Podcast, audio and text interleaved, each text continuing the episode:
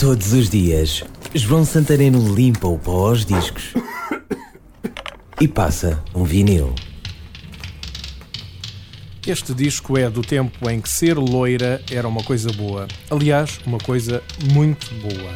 O nome do grupo, inspirado na vocalista, Blondie, uma new wave misturada com disco sound, criticada pelos puristas da banda mais rock, mas bem no seu tempo.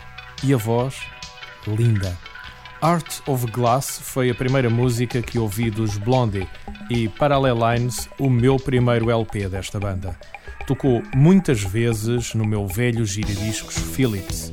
Hoje trago-o ao da rádio. A rodar em vinil Blondie, Art of Glass.